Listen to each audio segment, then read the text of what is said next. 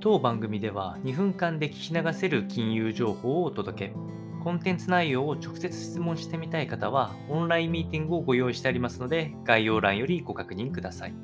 本日のテーマは、パウエル議長が議会証言へ、市場を困惑させた見送りの説明に投資家が注目という話が入ってきておりますのでお伝えをしますと、6月の21日に下院で、えー、翌日6月22日に上院で、えー、それぞれ、えー、半期に一度の議会証言を FRB 議長であるバイウェル議長が行うということでした。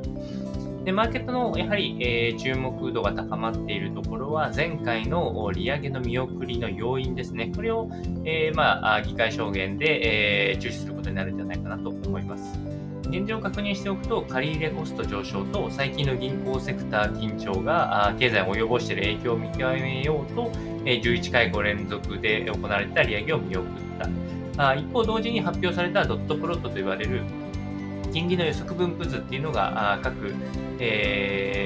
投票委員の方々が投げるんですけれども、これが政策金利が中央値で年末までに5.6%まで上昇するという予想を見ておりまして、3月時点の予測5.1%から引き上げられたことで、え、やはり利上げの自体はまだ実施していくことから多くの市場参加者が困惑している状況になります